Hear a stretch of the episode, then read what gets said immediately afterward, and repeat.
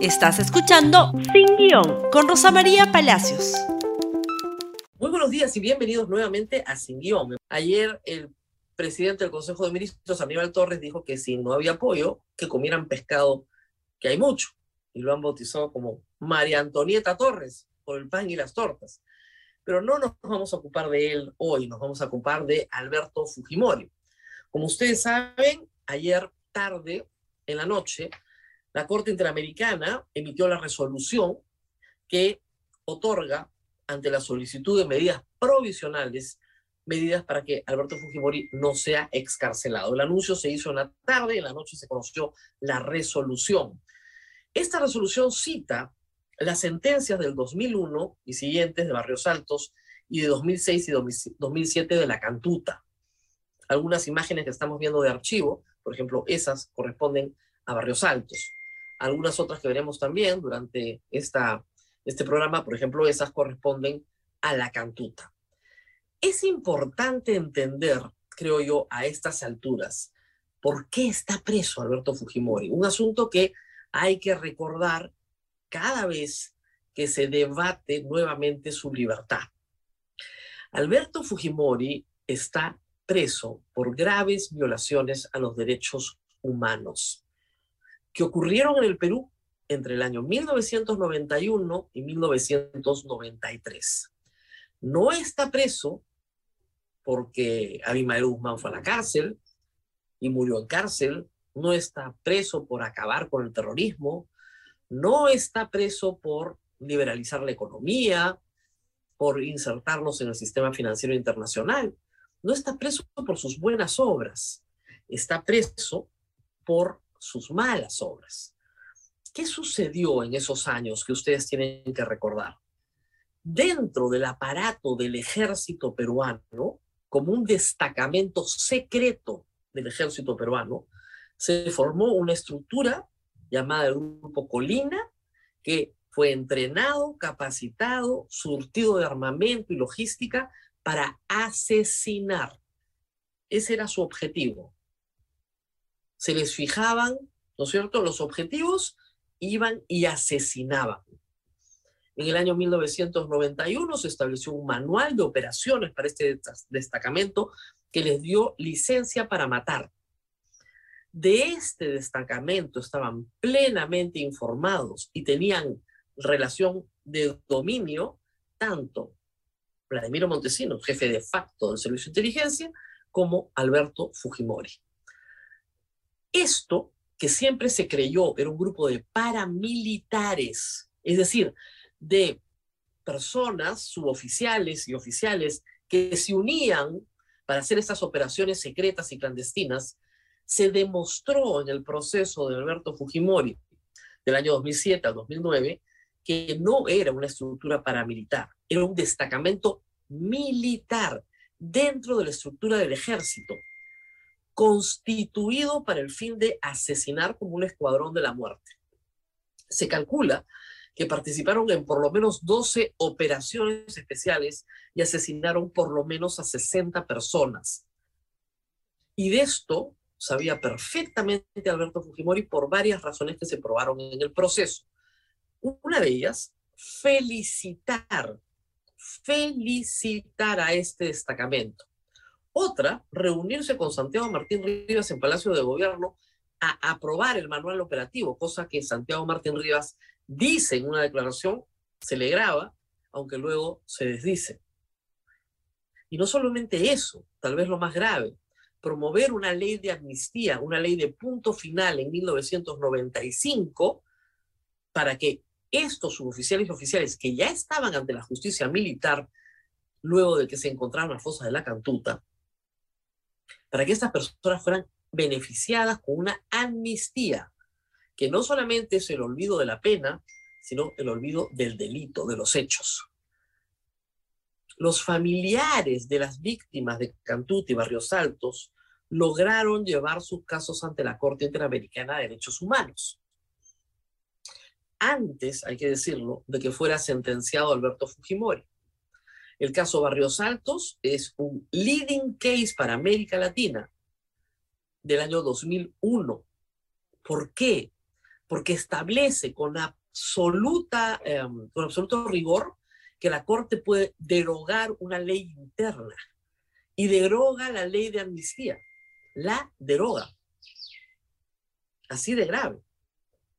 Y establece que todo el grupo Colina y toda la línea de mando sobre el grupo Colina tiene que ser investigada, juzgada y sentenciada. Por eso es que Alberto Fujimori es llevado a proceso por los casos La Cantuta y Barrios Altos. Y establece también la sentencia Barrios Altos que toda forma de impunidad promovida por el propio Estado está prohibida porque constituye una nueva violación de derechos humanos. Pone así la Corte una jurisprudencia firme contra todo lo que significan en América Latina, en Argentina, en Uruguay, en Chile, las leyes de punto final, declarando que las leyes de punto final no son admisibles. El proceso específico de Fujimori, reitero, probó su participación activa en el mando y control y dominio de situación de las actividades del Grupo Colinda. Estaban entrenados para matar. Lo que sabían hacer era matar. No fueron entrenados para otra cosa. Se les dio todas las facilidades logísticas, armamento, viajes, viáticos. Se les señalaban los objetivos. Iban y los mataban. Y se equivocaban. Además, Barrio Salto significó la muerte de un grupo de heladeros y un niño de nueve años la cantuta nueve estudiantes que fueron sacados de su dormitorio, a los cuales, sin ninguna inteligencia, les imputaban haber volado carata, por ejemplo. Porque sí, porque así decían que era, pues. Y no solamente los mataron, los quemaron, los redujeron a cenizas y los enterraron en Cineguilla. Se han recuperado solo cinco de los diez cuerpos. Hasta el día de hoy, la señora Raida Cóndor espera que le digan dónde están los huesos de su hijo. Encontraron sus llaves y con esas llaves pudieron abrir la puerta de su casa. Pero reitero, durante todos los noventas siempre se creyó, y lo, lo creímos todos, que se trataba de una estructura paramilitar. Es decir, eran militares, sí, pero que esto no era parte del ejército peruano eran militares molestos, furiosos, eh, que actuaban por la libre, que tenían los medios para hacerlo y que querían vencer al terrorismo, este, sin ninguna inteligencia y, por supuesto, haciendo estas operaciones clandestinas. El proceso demostró todo lo contrario, que esto fue parte de una estrategia del Estado peruano que corrió paralela con una estrategia de pacificación que fue la que finalmente tuvo éxito. Y luego los encubrimientos sucesivos, como una ley de amnistía, por ejemplo, no hicieron sino agravar la condición de Alberto Fujimori. En el año 92 hay que recordar también este comando, al que Gustavo Borriti cuando lo van a detener lo identifica como el comando Pollada, es el que secuestra a Gustavo Borriti y lo deposita en los sótanos del CIE, donde podían depositarlo porque tenían pleno control de las instalaciones del Pentagonito el secuestro agravado de eh, Gustavo y Samuel Dyer tampoco es indultable bajo la ley peruana. Esa es la situación de Alberto Fujimori y esa es la razón por la cual está preso. Y eso es lo que hay que recordarles a todos. No está preso porque hizo cosas muy buenas por el Perú, tampoco está preso por la maldad de la ONG Caviar, ¿no es cierto? Tampoco está preso porque pobrecitos están vengando de él, es una venganza sin nombre, lo odian, está viejito. ¿Fujimori puede salir de la cárcel? Sí puede salir de la cárcel. Eso es lo increíble. La Corte ha fijado un camino para que salga de la cárcel. Pero su defensa, su familia y él no lo quieren recorrer. Y han recurrido al peor de los métodos, una sentencia del Tribunal Constitucional que, como hemos señalado ayer en este programa, tiene muchísimos problemas de forma y de fondo. Pero tenemos que hacer una pausa. Regresamos para explicar cuáles son esos problemas y qué camino tiene Alberto Fujimori para ser finalmente excarcelado. ¿Por qué no va a ser excarcelado Alberto Fujimori si hay una resolución del Tribunal Constitucional que dice que hay que escarcelarlo. Porque ayer la Corte Interamericana de Derechos Humanos, que está en sesiones, que está en sesiones, empezó el 16 de marzo y termina el 8 de abril, le dijo al Estado peruano que como medida provisional no lo sacara de la casa. Hoy, hoy a las 12 del día, hora de Lima, 1 de la tarde, hora de San José de Costa Rica, se va a realizar una, perdón, mañana primero se va a realizar una audiencia en la que se va a escuchar al Estado peruano, a las víctimas y se va a incorporar un amicus curae de el doctor Nakazaki, ¿ok? Pero ¿por qué no será excarcelado? Hay varios temas acá de fondo y de forma. Si realmente el TC tenía apuro en excarcelarlo, no pudieron haber escogido peores fechas. La Corte se reúne dos veces al año. Bueno, han excarcelado a Fujimori cuando la Corte está reunida, en periodo de sesiones. Y, donde la Corte está haciendo control, control de la ejecución de sus fallos, en particular de la Cantuta y Barrio Santos. Reitero que son leading cases, sobre todo eh, Barrio Santos para América Latina. En ese periodo, apuran el trámite, lo colocan rápidamente, cuando no, no tenían por qué entrar, habían solicitudes anteriores, y luego el Tribunal Constitucional dilata la publicación de la resolución porque lamentablemente el voto de los tres magistrados, que hacen mayoría de cuatro, tiene serísimos problemas de fondo, pero serísimos problemas de fondo. El año 2018, la Corte Interamericana le dijo al Estado peruano que Alberto Fujimori sí podía salir de la cárcel, siempre y cuando cumpliera los requisitos ABCD. El Tribunal Constitucional ignora esos requisitos no menciona la sentencia de Barrios Santos que señala que las conductas que son graves violaciones de derechos humanos no son pasibles de amnistías ni indultos comunes, no lo menciona, y hace algo muy grave que ya hemos explicado acá. Deroga dos resoluciones de la Corte Suprema que no estaban en el petitorio, que no eran pedido del accionante, de la defensa de Alberto Fujimori y las anula sin siquiera haberlas visto, no están en el expediente. ¿Cómo puedes anular lo que no está en el expediente? El doctor Miranda se los hace notar desde el primer momento. Y esto es bien grave. Tú no puedes anular una sentencia que no has visto. Y por supuesto no has emplazado a la, Corte Suprema.